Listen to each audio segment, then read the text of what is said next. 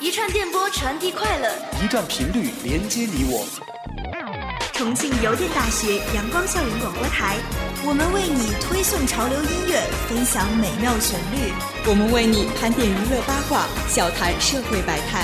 我们为你播报热点信息，放眼校内校外。重庆邮电大学阳光校园广播台，每时每刻与你相伴。亲爱的听众朋友们，大家中午好，欢迎收听今天的新闻直播间。今日多云转阴，十二到十九摄氏度；明日小雨，十二到十七摄氏度。本期的主要内容有：寻找身边的重游榜样，第五届校长荣誉奖评选活动正式开启；完善环保法治体系，重庆构建环境监管执法新格局；世界知识产权组织中国国际专利申请数量或超美国。黑天鹅还会有，但全球化不能开倒车。普通高校学生党建工作有了新标准。下面请听重游新闻：寻找身边的重游榜样，第五届校长荣誉奖评选活动正式开启。为深入贯彻落实习近平总书记在全国高校思想政治工作会议上的重要讲话精神，进一步加强大学生思想政治教育工作，表彰先进，树立典型。在全校学生中形成比学赶忙超的好学氛围。学校近日启动了“寻找身边的重游榜样”第五届校长荣誉奖评选活动。本次评选活动报名采用海选推荐的方式进行，评选范围首次扩大到了校友。希望通过此次活动继续塑造重游学生草根明星，为更多同学追求进步树立榜样。本项评选活动将持续到四月底。目前至二月三十号为海选推荐的报名时期，全校同学可登录重庆邮电大学网上党校实名推荐，经过全校海选、学院审核、大众点赞、评委初审、评委终审、学校审定等一系列严格的审评流程，最终将产生十位获奖者和十位提名获奖者。学校将举行颁奖典礼予以表彰，而且还将奖励一次赴境外、海外学习交流的机会。这是学校覆盖面最广、表彰层次最高、奖励力度最大的优秀典型教育活动。希望广大同学能够积极参与。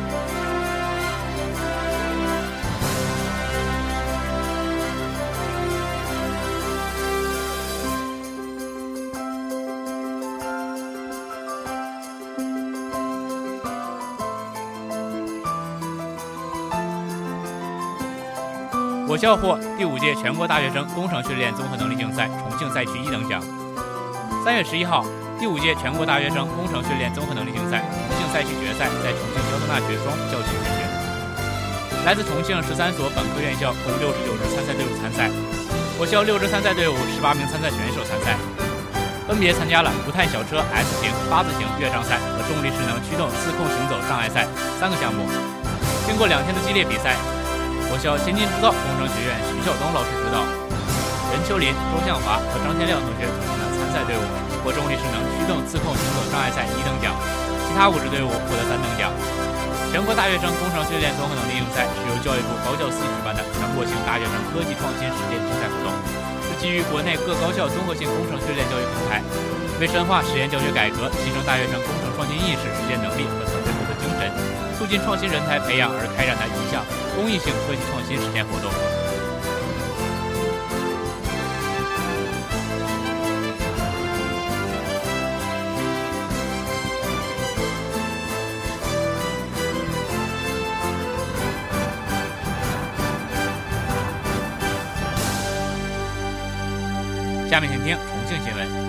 完善环保法治体系，重新构建环境监管执法新格局。进入2017年，许多市民发现，与往年的一二月份相比，今年见到的蓝天白云次数更多了。来自市环境监测中心的数据显示，截止3月4号，我市主城区空气质量优良天数已达42天，比去年同期增加了三天。空气中主要污染物浓度均有明显下降。数据是枯燥的。但却是近年来我市环境质量持续改善的真实写照。环境质量不断向好，除了与我市持续推进蓝天、碧水、宁静、绿地、田园五大环保行动有关外，也与我市认真贯彻落实《环境保护法》《大气污染防治法》和国务院办公厅关于加强环境监管执法的通知等相关法律法规的文件精神，坚持督政与查起并举，严打违法与规范执法并重。切实加强全市环境法治建设有着密不可分的关系。推动立法，环保法治体系日趋完善。党的十八大以来，我市经济社会持续健康发展，城乡面貌日新月异，但同时也面临着一些新情况、新问题。特别是在加快生态文明建设的过程中，走坚持生态优先、绿色发展的道路，迫切需要制定和完善符合本市实际、切实管用的地方性环保法规来推进解决。为此，市委市政府出台关于加快推进生态文明建设的意见，更加突出了法治对生态文明建设的引领、推动和保障作用。去年，我市印发了环境保护工作责任认定，明确了五十余个部门的主要环保工作责任，健全了职责明晰、分工合理的环境保护责任清单，拓展了环境保护工作责任主体，规定了监督监察与奖励问责措施，并与监察执法体系改革。城市执法体制改革等措施相衔接，有力推动了生态环保党政同责、一岗双责和终身追责的落实到位。二零一七年，我市还将推动《重庆市大气污染防治条例》以及《重庆市环保条例》的修订工作。市环保局责任人表示，环境保护的地方立法将有助于重庆环境监管执法的完善，从全局上推动环境质量的持续改善。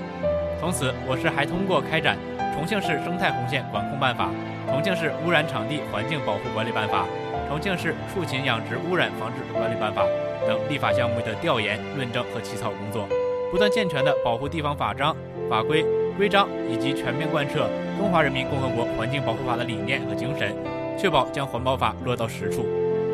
严格执法，对环境违法行为零容忍。二零一七年二月，九龙坡区环保局联合区公安分局对童贯一镇一老旧厂房。野电镀作坊进行了现场执法取缔，监测人员对排放的废水进行采样检测，现场查封了电镀生产设备，有效控制了污染物的排放。下一步，九龙坡区相关部门将根据检测结论对当事人进行进一步的调查处理，涉嫌刑事犯罪将依法移交公安机关追究其刑事责任。九龙坡区对小作坊环境违法的查处，是我市在2017年进一步加大环保执法力度的一个缩影。统计数据显示，在2016年，我市处罚环境违法案件3525件，罚款1.9亿多元，其中实施按日连续处罚9件，实施查封扣押54件，责令限产停产57件，移送公安机关实行行政拘留81件。2017年，我市各部门将联合组织开展对工业园区在线监控等十方面的十余项专项检查，并全面实施双随机一公开制度，既避免环境监管执法过程中的暗箱操作。又把群众关心的热点环境问题放在重要位置，确保环境监管执法工作的公平、公正与公开。司法联动，刑责治污格局初步形成。二零一六年，涪陵李渡大耍坝污水处理厂因在线监测数据造假，不仅被处以行政罚款，相关责任人还被移送至公安机关实施行政拘留。市环境监察总队涪陵区环保局通过对这家污水处理厂现场调查证实。该厂一负责人因担心在线监控数据再次出现超标被罚款，于是指使职工彭某某对化学需氧量在线监测设备修正值实施修改。该厂的上述行为违反了《重庆市环境保护条例》第四十四条规定，市环境监察总队依照《重庆市环保保护条例》第一百零四条第二项规定，对其作出罚款十万元的行政处罚决定。同时，依据《中华人民共和国环境保护法》第六十三条及公安部等五部门出台的。行政主管部门移送适用行政拘留环境违法案件暂行办法第六条第一项的规定，将相关责任人移交至公安机关实行行政拘留。该起违法案件被查办，是我市刑责治污格局初步形成后的第一个案例。据了解，为了强化环境司法工作，推进生态建设，2016年，市环保局同市高法、市检察院、市公安局印发了《污染环境违法犯罪案件证据移交指南》《环境污染犯罪案件现场调查取证指南》。关于建立行政执法与刑事司法衔接案件咨询制度的意见，关于贯彻实施环境公益诉讼制度若干具体问题的规定，关于办理涉嫌环境污染违法犯罪案件若干证据问题的指导意见等系列文件，会同公安部门开展了打击涉危险废物环境违法犯罪行为的专项行动，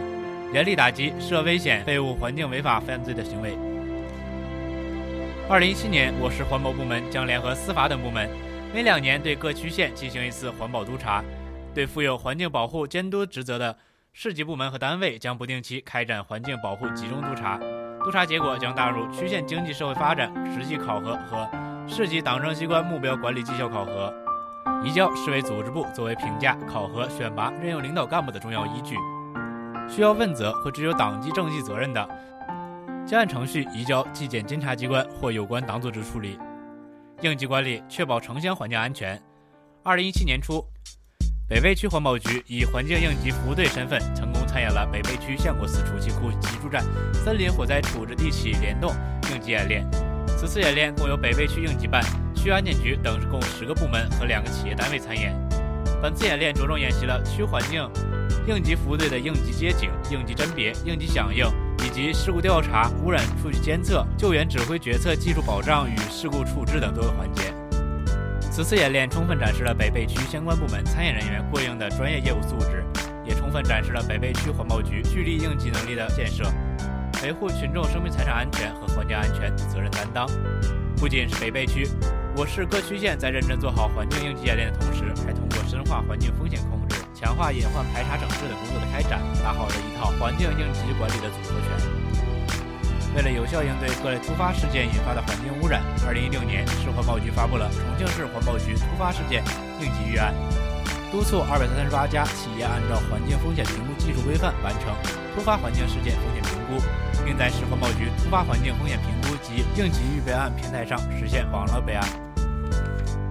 二零一七年，我市将进一步完善市环境风险应急指挥系统，实现国家、市政府、市局、区县局指挥车单兵六级应急联网，提升突发环境事件处置效率。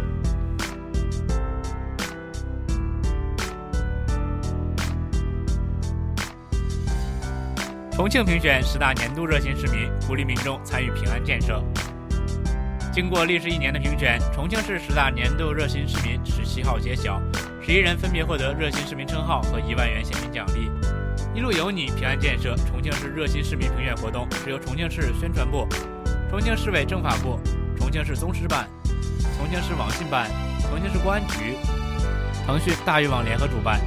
为挖掘热心于社会公共安全的市民而举办的大型公益评选活动，活动于二零一四年开展，至今已举行两届，获得上千万网友的支持与关注。活动将为获选的十大热心市民给予精神和物质奖励。十七号，一路有你，平安建设第三季重庆热心市民评选活动举行颁奖仪式。据介绍，第三季重庆热心市民评选活动历时一年，历经自主报名、阅读颁奖、网友投票、专家评审等阶段。活动共收到超过一千余名市民的报名，他们来自各行各业。根据报名者事迹、媒体报道等，活动评委从五百名报名者中选出了二十人接受市民投票。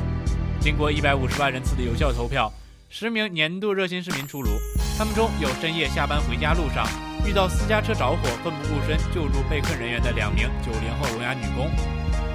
也有曾劝导八名嫌疑人到公安机关自首，并多次深夜爬山带路。带领民警到案发现场的退休老人，还有一直关心社会治安、多次在线上主动辟谣、遏制网络谣言扩散的网络大 V。在颁奖仪式现场，冯巩、贾玲、彭于晏、TFBOYS 成员王源和王俊凯等明星通过视频点赞重庆热心市民。组委会还发布了一路有你平安建设热心市民评选活动主题曲《你和我》。获得2016年重庆十大热心市民称号的分别是戴青和刘华、肖永良、叶定钦、尹志勇。张伟、丁林、聂恩、朱强、李有六、黄明华。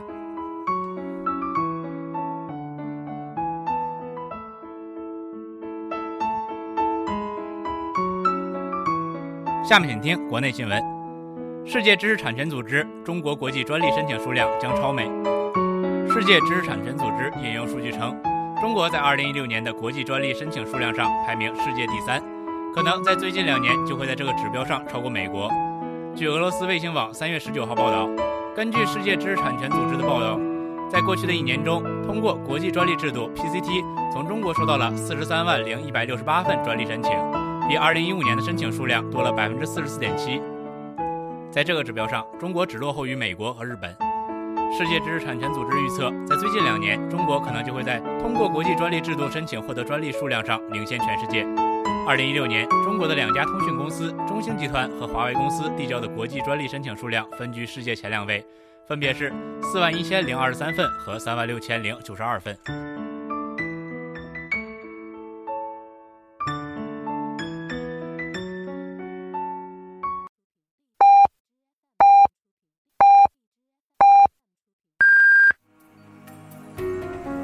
现在是北京时间正午十二点整，您收听到的是重庆邮电大学阳光校园广播台。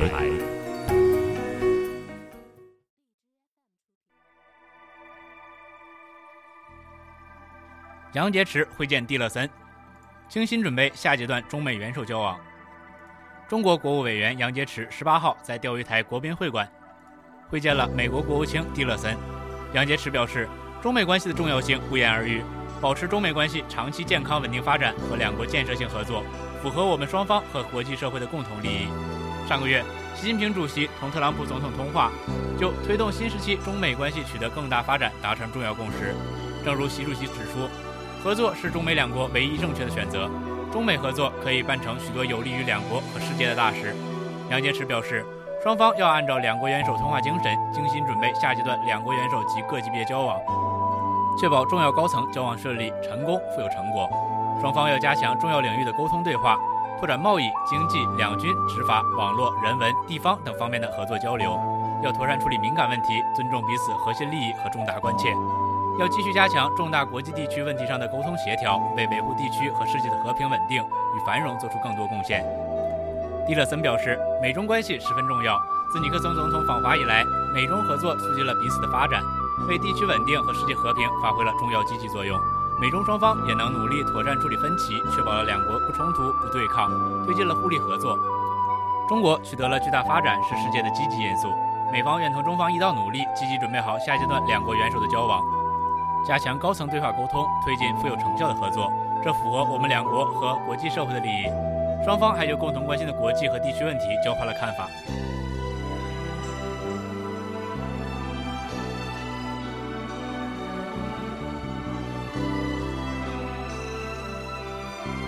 下面请听国际新闻：黑天鹅还会有，但全球化不能开倒车。早春时节，北京钓鱼台柳绿花繁，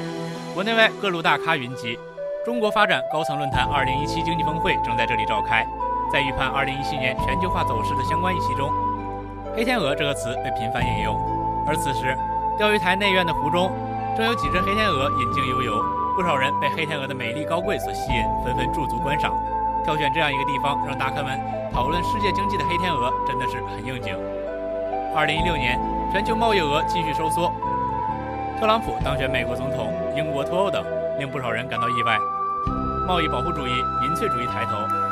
也令经济全球化前景蒙尘，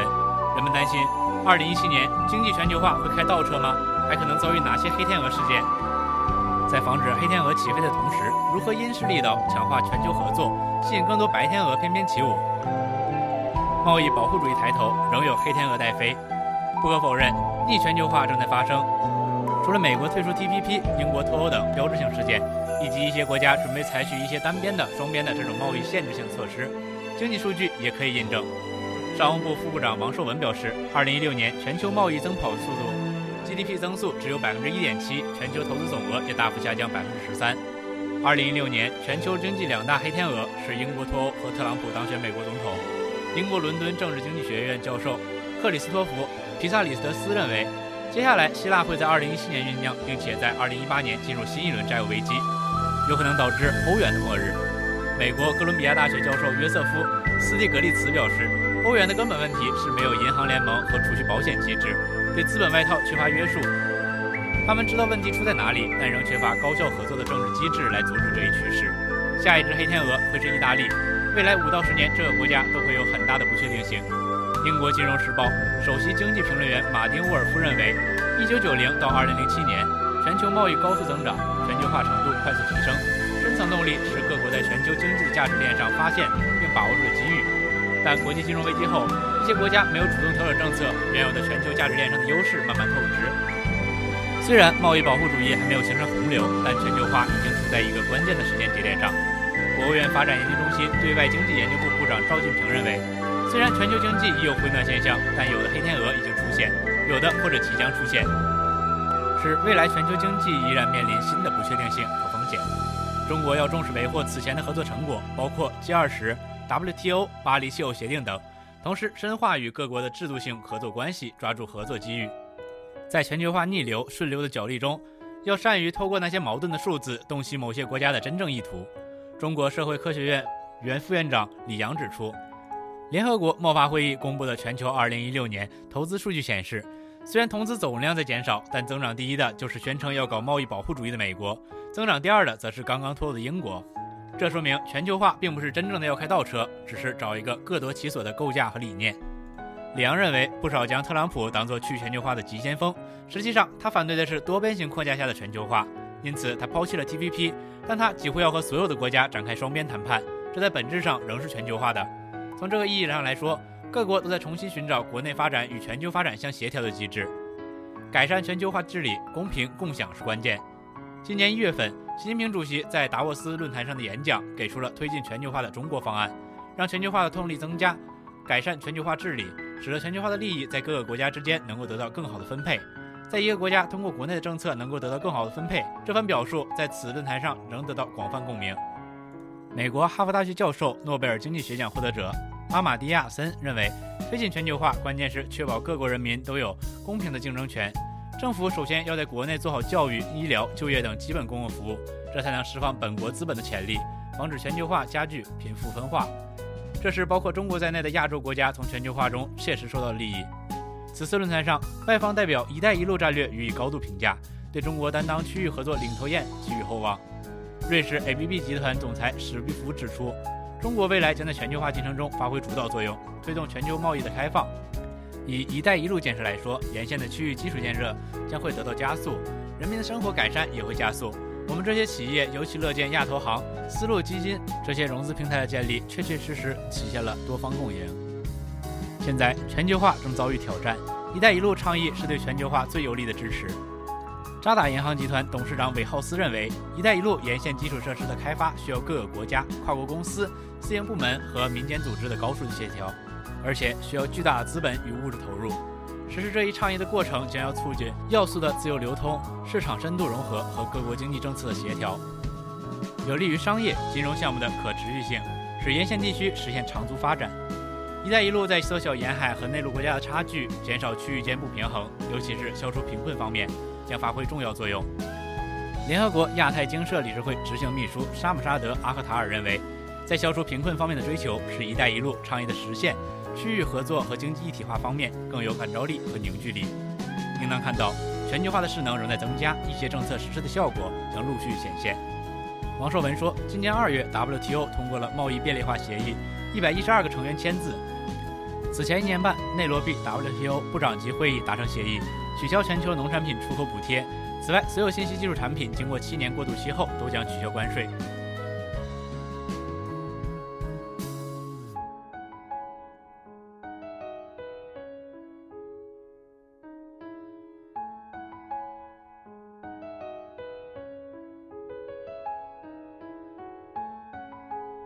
美国詹姆斯顿基金会《中国简报》最新一期文章。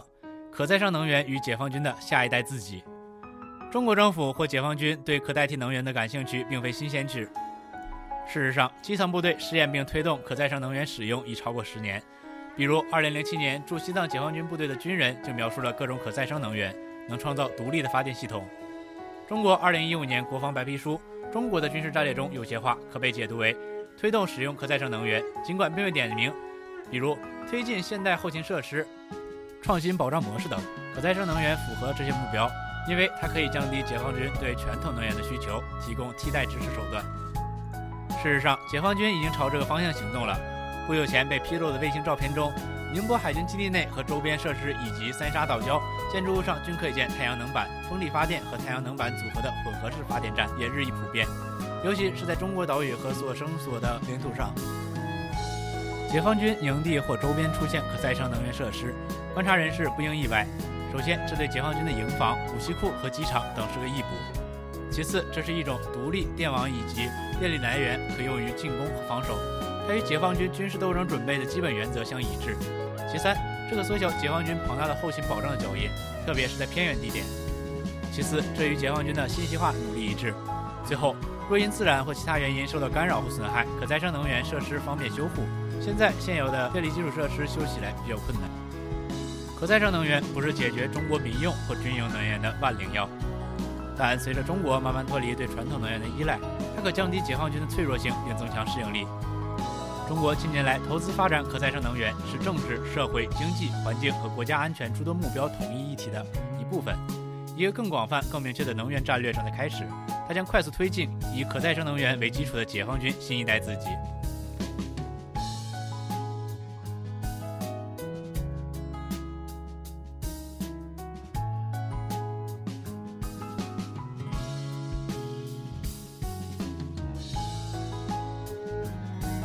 普通高校学生党建工作有了新标准，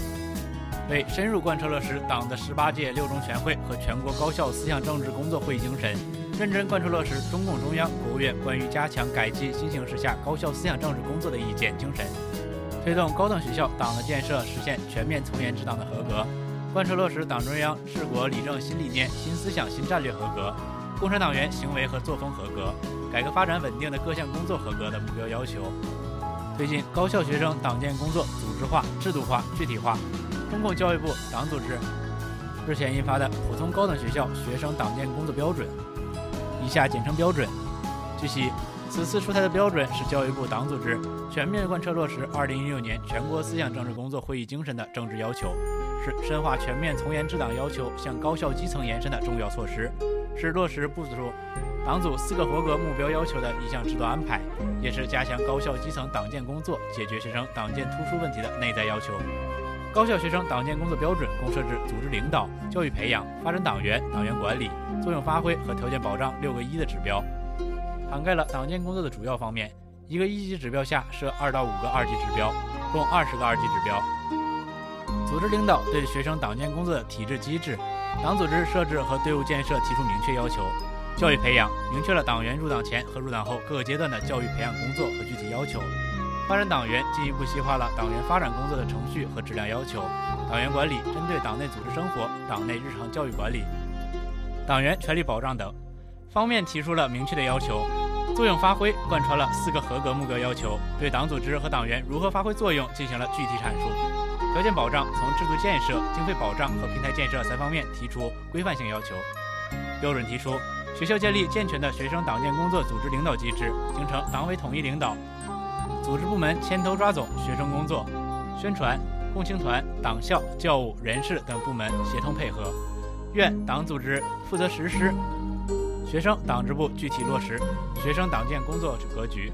学校党委对本校学生党建工作负主体责任，学校党委书记是第一负责人，学校党委分管学生工作的副书记是直接负责人。其他党委班子成员按照一岗双责要求，对分管部门和联系院系